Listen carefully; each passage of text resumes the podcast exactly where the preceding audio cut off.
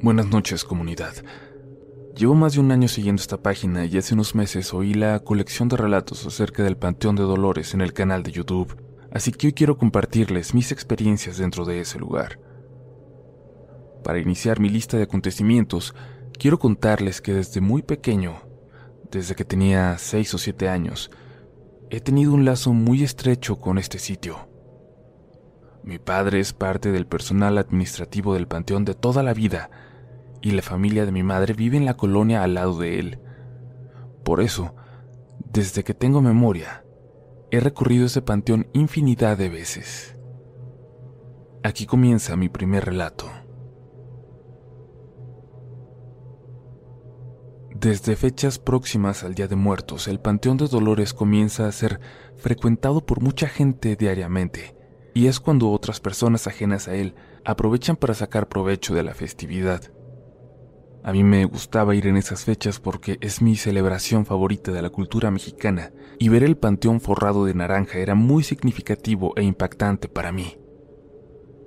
Ese año mi padre pensó que sería buena idea que comenzara a dar rondines a lo largo de sus calles para ofrecer agüita para la tumba. Así que aquel 28 de octubre me dio una pequeña cubeta, una esponja ya desgastada por el uso y una escoba para recorrerlo y ganarme unos centavos, como me decía él. Con algo de pena y un tanto inseguro, agarré mis cositas Salí desde la administración ubicada en la entrada cerca de la avenida Constituyentes y comencé a caminar entre sus calles.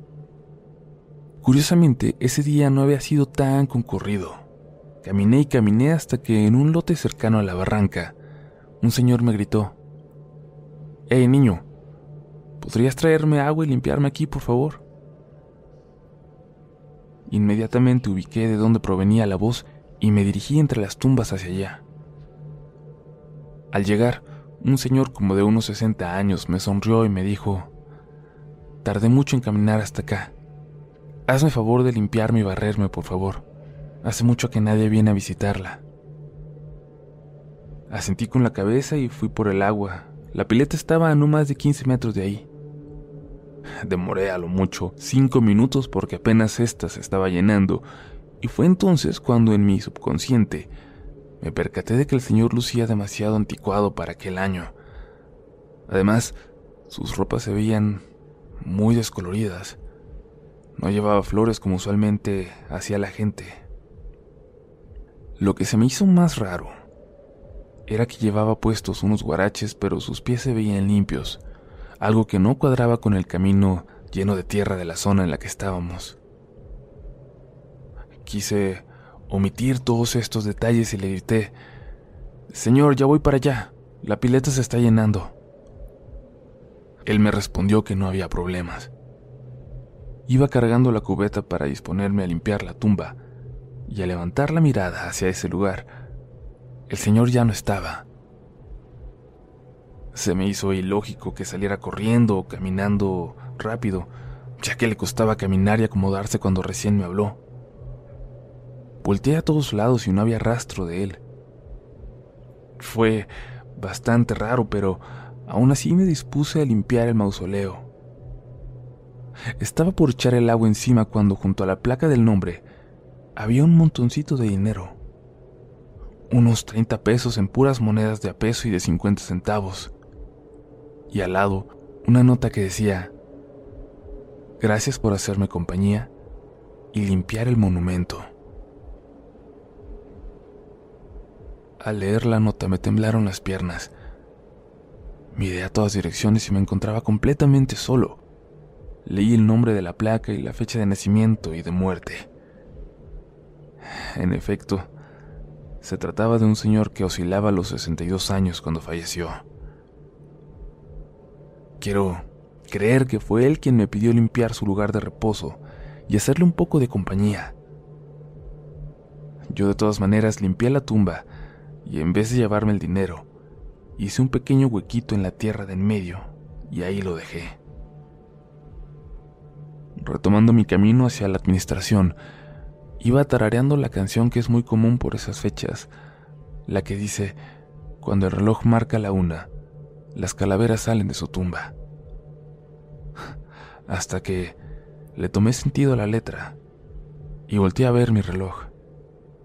Era la una con veinticinco de esa tarde.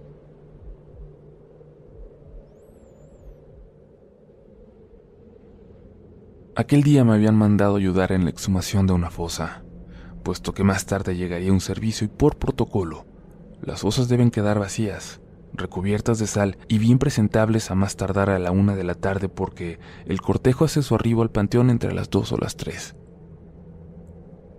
Mi tarea parecía sencilla, ayudar a sacar el ataúd, abrirlo y poner en una bolsa los restos para después colocarlos dentro del que venía en camino. Ayudar con la limpieza de la fosa, nivelarla y recubrirla, pero ese día los planes resultaron no muy favorables. He de confesar que me costó mucho trabajo hacerme a la idea y tomar valor para meterme a una fosa y hacer todo este procedimiento antes descrito.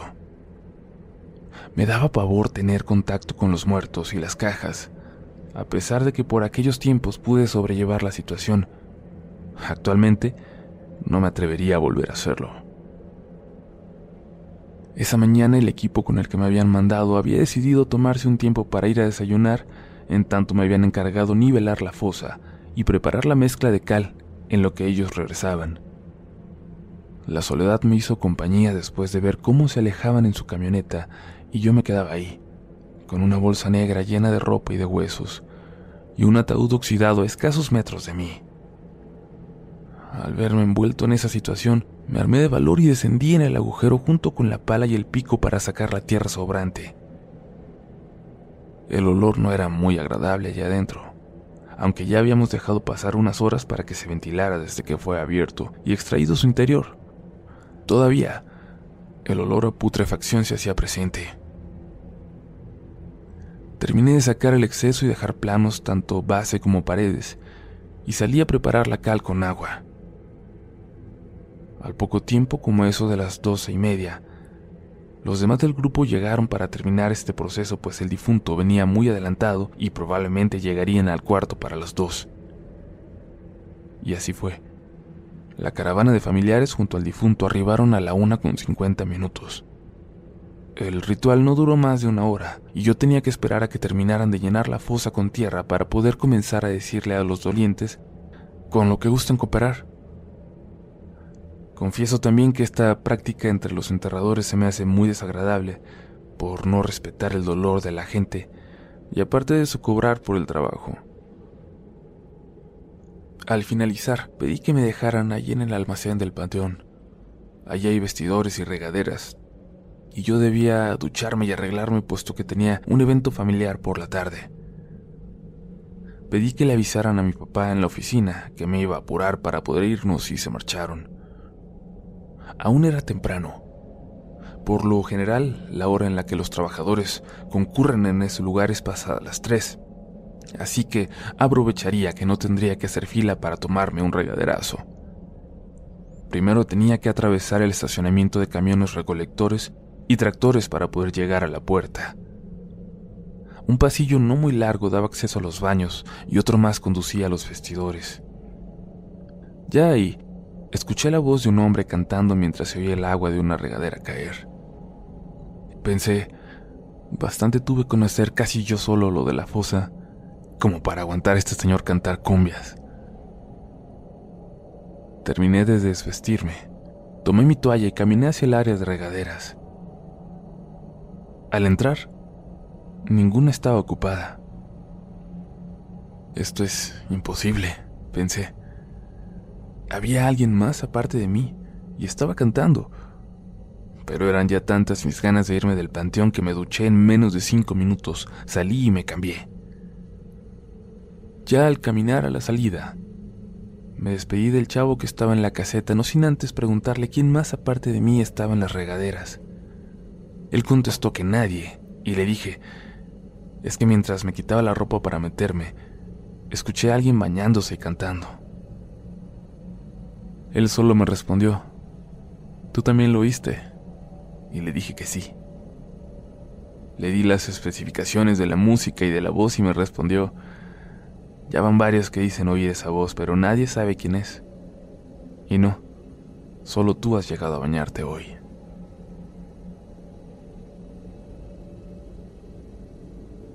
Un buen día, una de mis primas y yo nos habíamos quedado solos en la casa de la madre de mi mamá, como antes había mencionado, esta casa se encuentra ubicada a aproximadamente 200 metros de la entrada principal del panteón.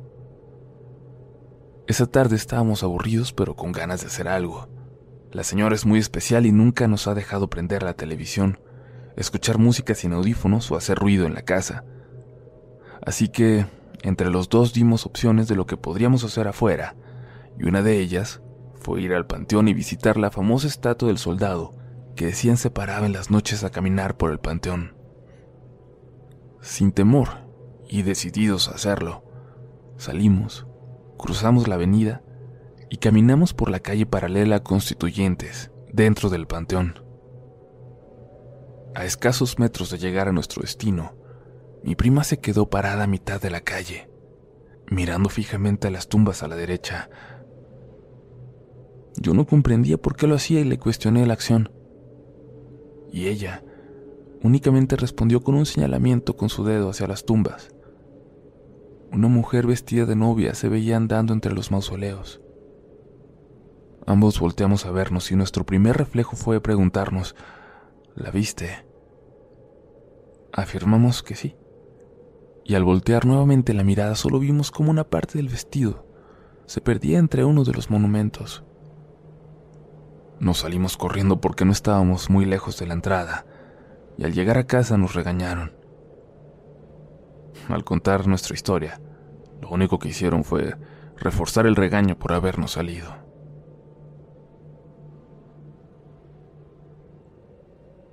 En cierta ocasión mi familia quiso ir a visitar el panteón, pues buena parte de nuestros difuntos están enterrados ahí. Ya era tarde cuando terminamos de visitar la tumba del hermano de mi mamá que se encuentra cerca del lote de niños. El panteón está dividido en lotes. Niños, panaderos, tramoyistas, águilas caídas. Pensando que sería buena idea alejarme de mi familia, opté por utilizar como camino de salida una ruta que involucraba atravesar el lote de los niños. Para ser honesto, siento mucha melancolía cuando paso cerca de ahí, pues no me imagino la cantidad de sueños que esas almas llegaron a tener y por razones del destino no pudieron cumplir. Yo era feliz caminando entre los monumentos y leyendo nombres y fechas, hasta que me percaté que ya casi llegaba a la calle que conduce al crematorio. Me distraje de lo que hacía y me dispuse a tomar el camino hacia allá. Pero, al voltear hacia el lote de niños, pude notar la presencia de un pequeño sentado en una lápida.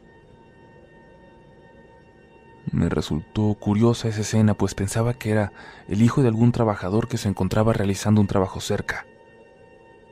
Sin tomar importancia seguí caminando, pero en ese momento, una carcajada infantil que sonó muy fuerte me hizo regresar la mirada hacia donde estaba ese niño. Curiosamente, Seguía sentado en la tumba pero acomodado de tal modo que parecía estar encima de las piernas de alguien, como si estuviera sentado en el aire, viendo y actuando tal como si estuviera teniendo una plática. Seguí caminando sin quitarle de encima la mirada. Mientras lo hacía, una figura negra iba tomando forma junto al pequeño, y éste seguía riendo como si le estuvieran contando una historia divertida o un chiste. Cuando parpadeé, ambas figuras desaparecieron en la nada.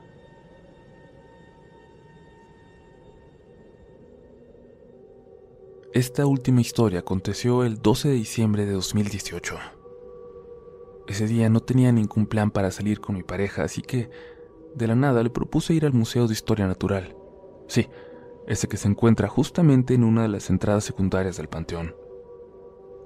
Accedió y nos dirigimos hacia allá. Ambos ya habíamos salido de vacaciones de nuestras respectivas universidades y para tener la excusa de vernos decíamos que aún teníamos clases. Ya en el camino, me propuso ir al panteón, pues tenía muchas ganas de conocerlo y más por todo lo que le platicaba sobre lo que veía y sentía en él. Dudándolo un poco, accedí. Así que como era el día de las lupitas, quiso que pasáramos por flores al mercado de Jamaica para adornar la tumba de mi abuela paterna. Aprovechamos una promoción de ocho docenas de rosas por 80 pesos y me dijo, tenemos para dejarle a todos tus muertos. Llegamos. Sin embargo, sabía que a fuerza quería que le llevara a un lugar en específico. Traté de evitarlo todo el tiempo, pero al final, después de visitar en línea recta todas las tumbas de mi familia, escuché su petición. Vamos a la fosa común. Le dije que no, que era muy feo que me acercara allí.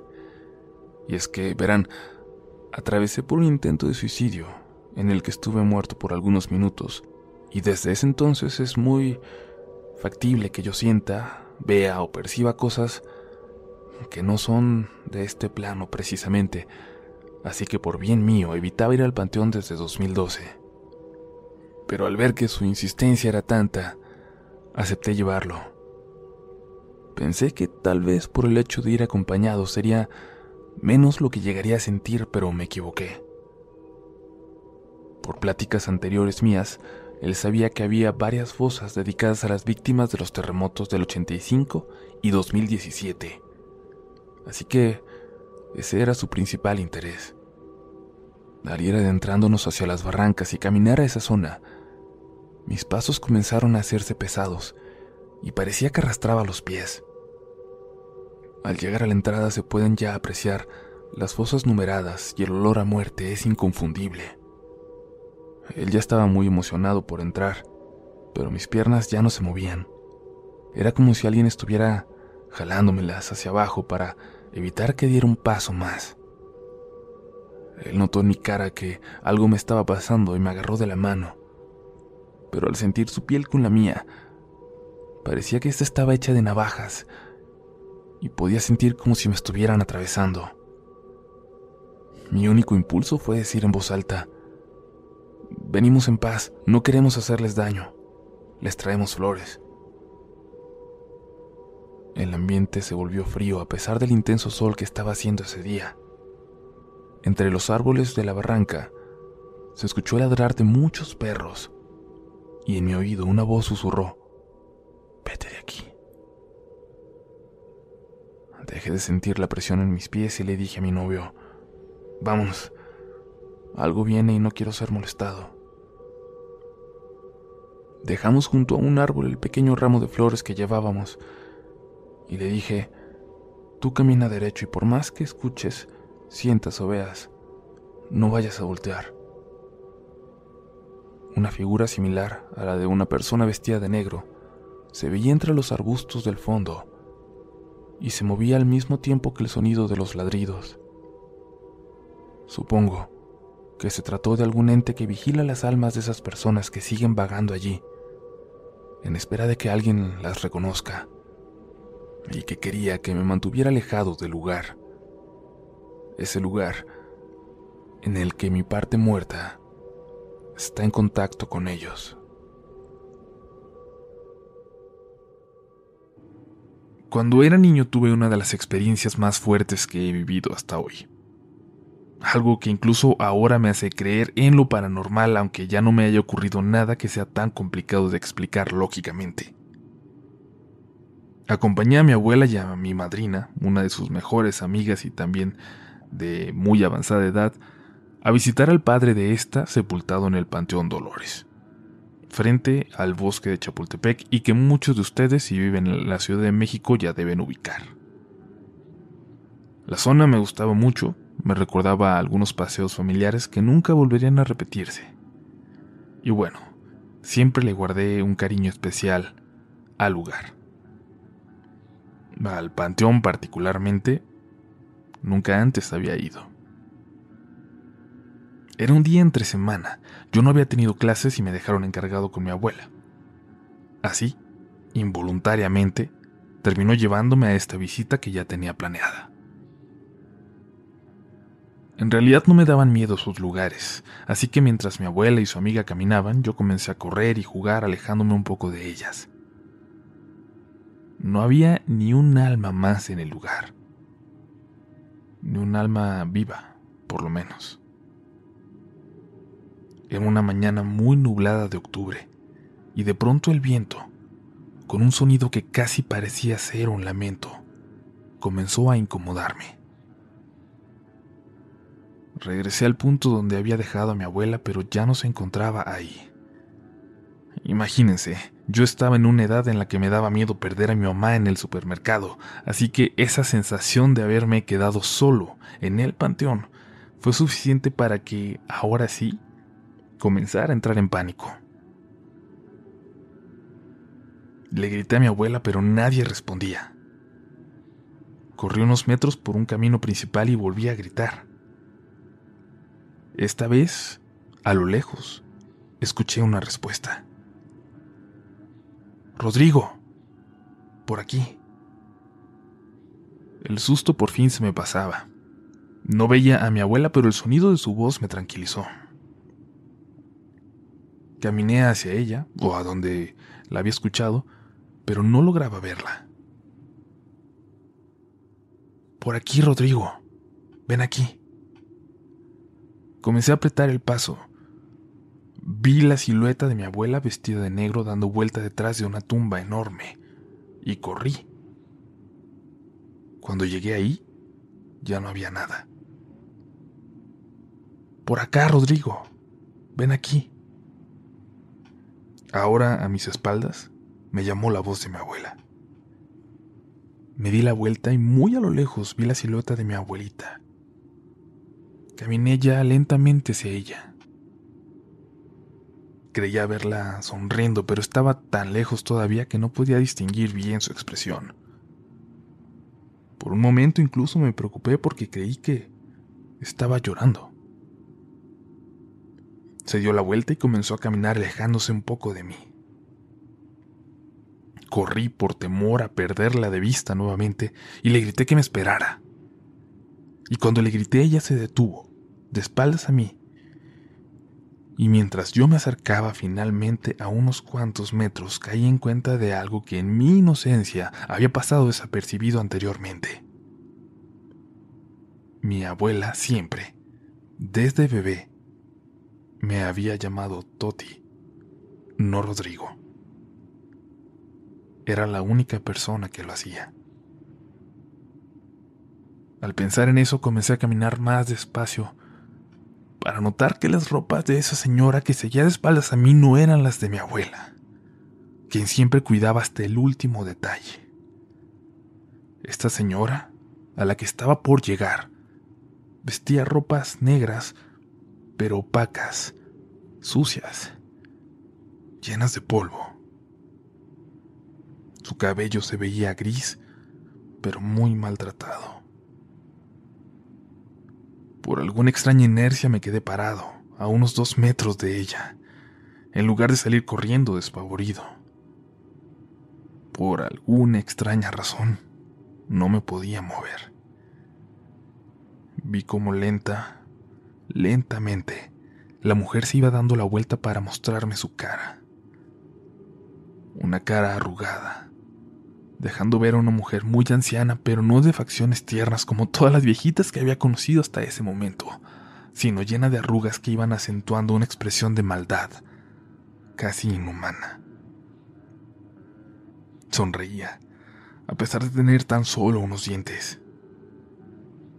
Ven, me dijo, y estirando sus brazos se acercó a mí. Cerré los ojos, Tenía tanto miedo que no podía correr y sentí como unos dedos huesudos se clavaron en mis hombros y me jalaron rápidamente. Luego, escuché la voz de la amiga de mi abuela, de mi madrina. Disculpe si el niño le está molestando. Abrí los ojos. La amiga de mi abuela me había jalado detrás de ella y ahora hablaba con esa mujer de negro. Esta parecía no poner atención a las palabras de mi madrina. Yo me asomaba por detrás de ella y podía ver cómo su mirada estaba completamente fija en mí, ignorándola a ella por completo. Disculpe, ¿eh?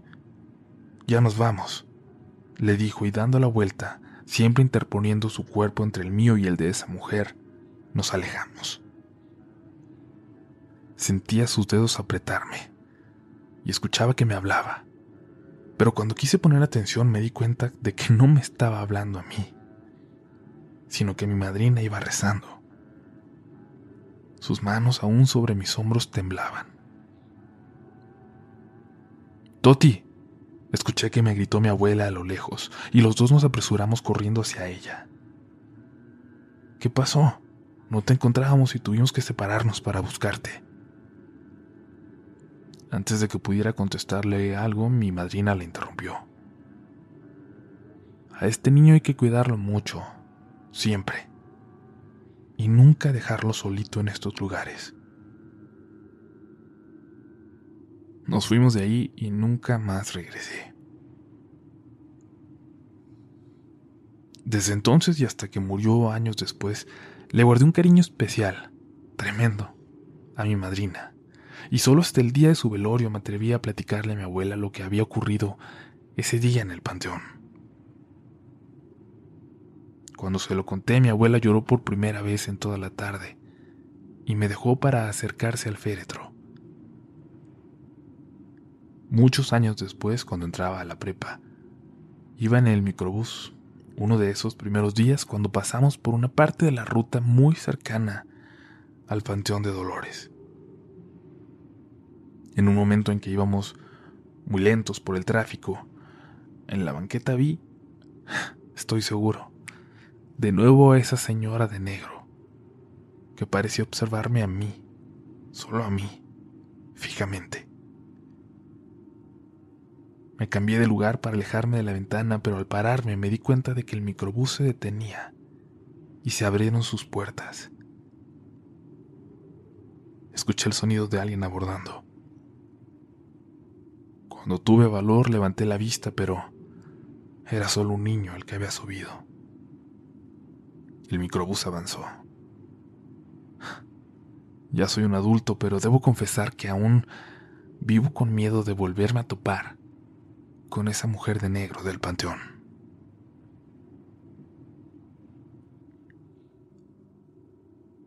Hace ya varios años mi familia y yo fuimos el Día de Muertos al Panteón de Dolores para visitar a familiares que hace mucho tiempo abandonaron el mundo de los vivos. Nos gusta mucho celebrar esta fecha y es una tradición acudir a este lugar. En esa ocasión nos acompañaba por primera vez la esposa de mi hermano y Juanito, su hijo de cuatro años que desde entonces se convirtió en el hijo de mi hermano y en un miembro más de nuestra familia. Ellos no acostumbraban conmemorar de esa forma este día, pero se mostraron muy entusiastas al respecto. Juanito comenzó a jugar con varios niños de otras familias cercanas a nosotros y comenzó a corretear con ellos por el lugar. Al pasar las horas, Muchos se fueron yendo y al final mi sobrino solo jugaba con otro niño, y ya sin correr. Parecían solo hablar y jugar con los pequeños muñequitos que Juanito llevaba. En un momento él se acercó con nosotros y nos dijo que su amiguito tenía hambre, que si podíamos compartirle algo de comer. Sin pensarlo le di algunas galletas que tenía, pero luego sentí la mirada de mi cuñada.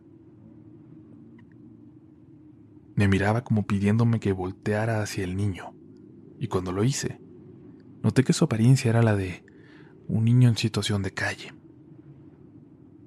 Me sentí mal. Le hablé a Juanito de nuevo y entre mi cuñada y yo le juntamos en un plato una ración de comida mucho más completa. Llegó la hora de marcharnos y al caminar hacia la salida, vi sobre una tumba el plato de comida que habíamos preparado, tal cual Nadie siquiera lo había probado. Le pregunté a Juanito por su amigo y dijo que le había gustado mucho la comida. Le pedí que me dijera la verdad y pareció extrañarse. ¿De verdad, tía? Dijo que muchas gracias. Decidí no darle tanta importancia, pero luego, en una reunión familiar, mi cuñada me contó que cuando el niño estaba en el kinder, y mi hermano trabajando. Podía escuchar la risa de otro niño por la casa, los pasos de alguien corriendo. Había algo ahí, algo que no estaba bien y ella comenzaba a asustarse. Las dos, sin decirlo, no queríamos pensar que tenía algo que ver con aquel niño del panteón. En una ocasión, una noche en que mi hermano tuvo que quedarse a trabajar hasta muy tarde, alguien se metió a robar a su casa, estando mi cuñada y mi sobrino solos ahí. El sonido de su perrito salchicha ladrando en el patio la despertó y pudo ver a un tipo que lo cargaba para aventarlo, mientras otro saltaba de la barda, entrando. Luego escuchó la puerta forzarse y a los ladrones entrando a la casa. Por suerte ese día mi sobrino se encontraba ahí en su cuarto con ella, y mientras le marcaba a mi hermano e intentaba atorar la puerta de la habitación con un mueble, escuchó un grito estremecedor viniendo del primer piso. Se asomó por la ventana y vio a los ladrones correr hacia afuera, y al pobre perro salchicha ladrarles mientras lo hacían. Luego el perro volteó hacia adentro de la casa moviendo la cola como si hubiera visto a alguien de la familia. Mi cuñada por un momento pensó que mi hermano estaba en casa, pero en ese momento le contestó el teléfono. Le dijo que llegaba en cinco minutos y que hablaría a la policía, que ella se quedara encerrada. Sin embargo, mi cuñada tuvo que bajar. No podía soportar la curiosidad. Había alguien más en la casa. Por alguna extraña razón, sin sentir miedo, bajó lentamente y jura, o al menos me jura a mí, que es a la que le tiene más confianza, que pudo escuchar de nuevo la risa de ese niño, esa que se escuchaba cuando la casa se quedaba sola. Nunca se supo qué pasó. Juanito, mi sobrino, creció y alguna vez nos platicó que él sí siguió viendo a ese niño por la casa, viviendo junto a él. Pero él lo ubica ahora como su amigo imaginario. Nunca le confesamos que mi cuñada y yo pudimos verlo también aquel día de muertos en el panteón.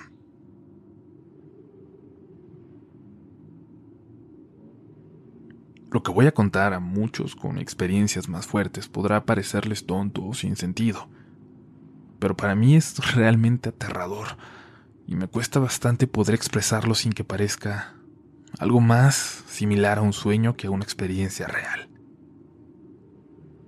Acompañaba a una amiga a una fiesta de sus compañeros de trabajo.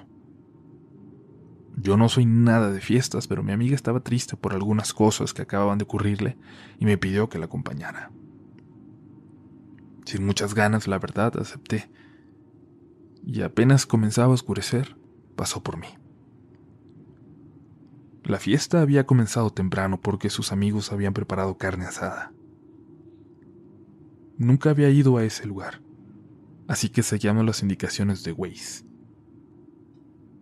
Era cerca de Polanco, es lo único que recuerdo bien, y habíamos llegado, o al menos eso pensábamos, cuando notó que había puesto la calle equivocada en la aplicación.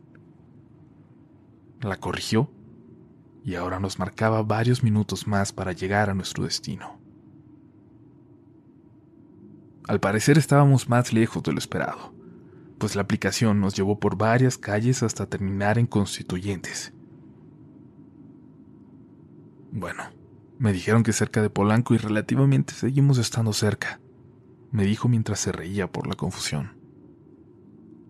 La aplicación nos pidió ir por el circuito del bosque de Chapultepec y una vuelta a la izquierda que decidimos no dar.